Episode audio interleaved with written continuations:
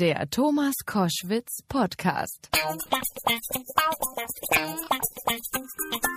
Koschwitz zum Wochenende und ich habe äh, neulich bei Twitter diesen Spruch gelesen. Ihr müsst das mit Jens Spahn als Signal der Hoffnung von Merkel an uns alle verstehen. Wenn der Gesundheitsminister werden kann, dann kann jeder von uns alles werden. Danke Merkel, Smiley. Und am Telefon ist der Urheber, nämlich Nils Bokelberg. Grüß dich, Nils. Hallo Thomas, hallo.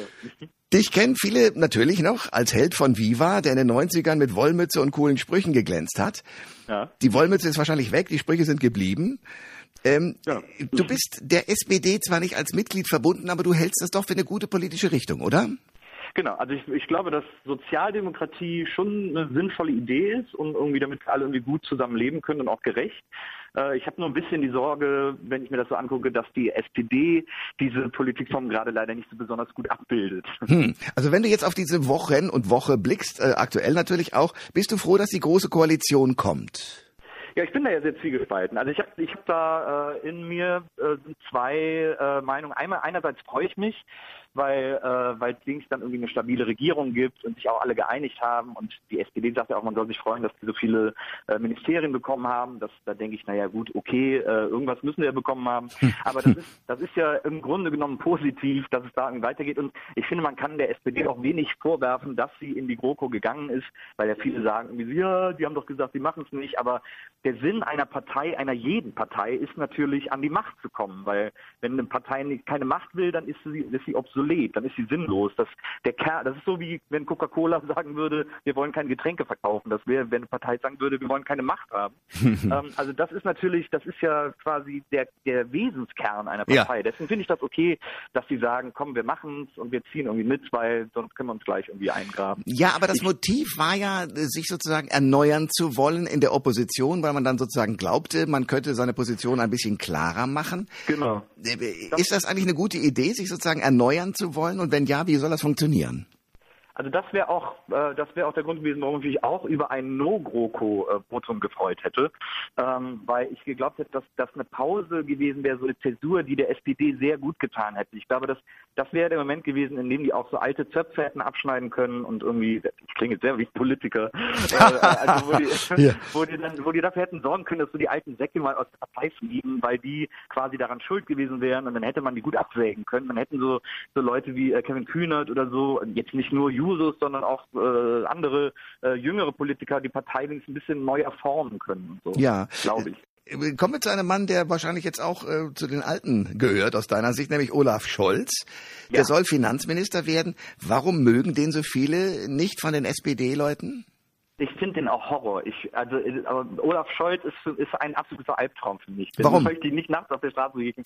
ich finde den, ich finde den, äh, ich finde es ein wahnsinnig böser Mann. Ich, ich finde, dass der äh, seine Bürgermeisterei in Hamburg so irrsinnig schlecht gemacht hat. Äh, auch diese ganze G20 ähm, äh, Sache, wie der die gehandelt und gemanagt hat, ist unter aller Sau. Da sind so viele ungelöste äh, Probleme äh, liegen geblieben, was diesen, diesen ganzen Protest betrifft. Und er ist einfach nur weggegangen und gesagt, nee, es gab keine Probleme, äh, es ist alles korrekt gelaufen. Und jeder weiß, es ist zigfach dokumentiert, dass eben nicht alles korrekt gelaufen ist. Und das ist ja auch nicht schlimm, aber dann braucht es halt einen Bürgermeister, der sagt, wir packen das jetzt an, wir klären das jetzt auf, damit irgendwie das für alle cool ist. Und der war Olaf Scholz eben nicht. Und äh, ich finde, der hat sich auch vorher schon immer so ein paar äh, Schnitzer geleistet ist da auf dem äh, linken Auge sehr blind. Und das ist natürlich gerade für einen SPDler, finde ich, äh, etwas schmerzhaft. Trotzdem hat er aber ähm, einen großen Rückhalt in der Partei. Kannst du dir das erklären? Ja, ich glaube, das ist halt, ich, also das ist halt so ein, so ein, äh, ich will jetzt nicht despektierlich sein, aber das ist, sind halt so alte Männerbünde äh, in der, Oh. der SPD. Der ist ja auch, der Scholz ist ja, glaube ich, auch sehr nah am äh, Seeheimer Kreis. Äh, und äh, da kann man sich dann schon mal so äh, Pöstchen zusammenklüngeln. Da ist, das ist ja in der SPD irgendwie auch, äh, wenn man da in den, Struktur, in den Strukturen gut verwoben ist, glaube ich, nicht, nicht so wahnsinnig schwierig da so, wie sagt man so schön, nach oben zu stolpern. Ja, andererseits finde ich, also Olaf Scholz in der Tat in Hamburg hat er nicht die beste Figur abgegeben und er war auch sehr blass, als er zugeben musste, dass da viele Dinge nicht so ganz gut funktioniert haben. Ja. Trotzdem ist er doch aber ein ganz solider Mann. Also es gibt in der SPD reichlich Figuren, die eher polarisieren als er. Insofern verstehe ich schon ganz gut, dass die Leute den mögen. Ja, also ich, ich will gar nicht sagen, dass es nicht noch Schlimmere in der SPD ah, gäbe. Ah, okay. Also ist, da gibt es schon noch ein paar Kandidaten, wo man sagt, okay, was ist denn hier bitte schon los? Warum bist du in dieser Partei? Äh, so wie in also, aber es gibt ja in allen Parteien so Ausreißer irgendwie. Äh, also äh, auch Boris Palmer, bei dem ich bis heute nicht verstehe, wieso er bei den Grünen ist. Ähm, und und äh, so Leute äh, findet man im ganzen Land. Ich finde bei Olaf Scholz, ich, also ich, äh, wie, also mir ist er nicht sympathisch, aber das mag ja erstmal hinten angestellt sein. Ähm, ich finde den aber sehr, ich, mir fehlt da so eine gewisse Leidenschaft. Mir fehlt da so eine, der ist halt sehr verwalterisch. Ähm, das ist sicherlich auch für den Posten, den er jetzt bekleidet, gut. Also ich meine, äh, als, als Finanzminister ist er dann so quasi in den, in den Fußstapfen von Schäuble oder so. Das ist ja auch so ein Verwalterposten. Da muss man ja auch so der obergrimmige Beamte sein. Das ist ja, da ist er eigentlich ganz gut aufgehoben, aber äh, trotzdem würde ich mir eine SPD ohne ihn wünschen. Nils Bogelberg ist bei Koschwitz zum Wochenende. Jetzt wird der ein oder andere sagen, ja, aber der Nils Bogelberg ist Moderator und Viva. Wieso redet er denn jetzt über die Politik der SPD? Ganz einfach, weil du ziemlich nah dran bist und das für eine gute Partei hältst, nach wie vor, ja. aber natürlich enttäuscht bist, möglicherweise über die jetzt vorhandene Entwicklung der Partei. Ähm, wir sprechen über die vergangene Woche in der sich ja Andrea Nahles selbst gefeiert hat, dass sie ihre SPD in die GroKo jetzt führt. Wie findest du Andrea Nahles? Andrea Nahles, da bin ich auch zwiegespalten. Also einerseits ist das, äh, ist das ja eine Frau, die so krass Vollblutpolitikerin ist. Sie hätte ihr ganzes Leben nichts anderes gesehen außer Politik. Von den Users bis heute ist sie, war die einfach immer nur SPD-Mitarbeiterin äh, ähm, und hat äh, wenig anderes gesehen. Das, da ist natürlich immer die Gefahr, dass einen das so ein bisschen weltfremd macht äh, und man da irgendwie nur sehr in sehr ja, äh, politischen Dimensionen denkt. Ähm, das lässt sich dann wahnsinnig schwer vermitteln für jemanden, der eben nicht irgendwie sein Leben lang äh, in der Partei gearbeitet hat.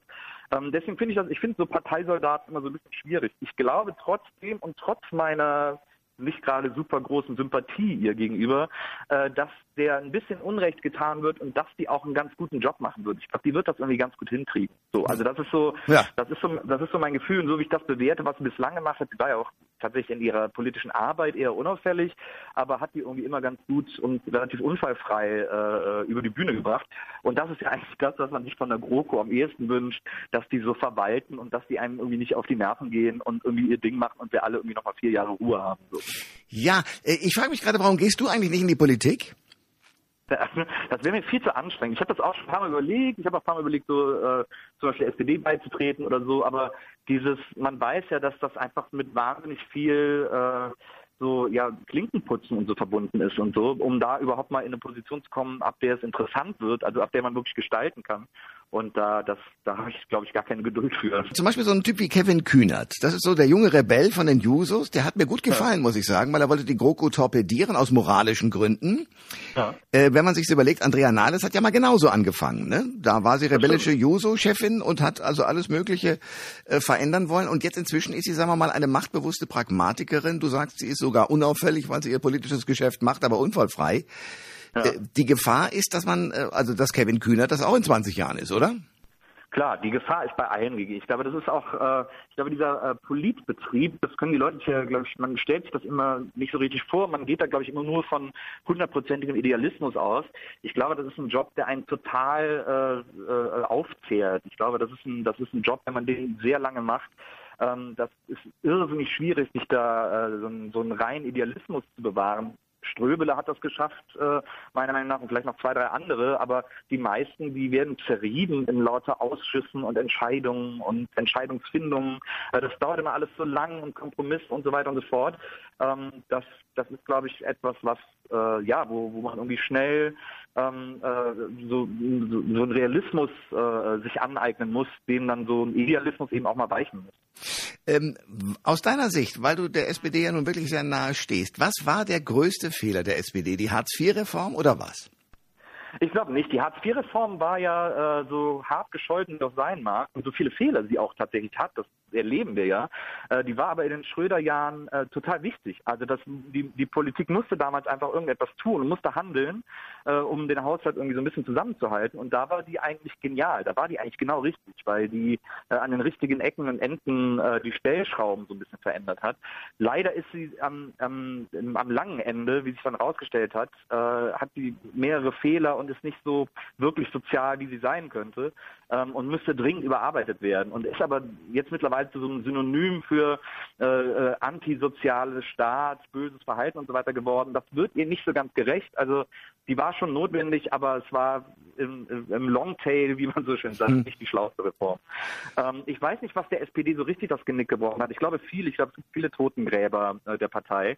Ich glaube, es gibt äh, äh viele Leute, die quasi sehr an hohe Machtpositionen gestrebt haben, die da vielleicht nicht unbedingt hingehört haben oder die auch dafür gesorgt haben, dass alles so ein bisschen zersetzt wurde und äh, wie Schröder dann auch abgehauen ist, das hat denen irgendwie auch nicht gut getan. Das war so ein bisschen so der, der finale Arschtritt, der die so ein bisschen äh, zu, zu Fall gebracht hat. Aber ich glaube, dass die auch wieder auferstehen können und wie ein Phönix aus der Asche irgendwann auch mal wieder das Zeitalter einer tollen Sozialdemokratie anbricht. Sagt Nils Buckelberg, Moderator und äh, SPD SPD-nahe. Sagen wir es mal so. Ich danke dir sehr ja. für dieses Gespräch. Sehr gerne. Danke dir. Alle Informationen zur Sendung gibt es online auf thomas-koschwitz.de.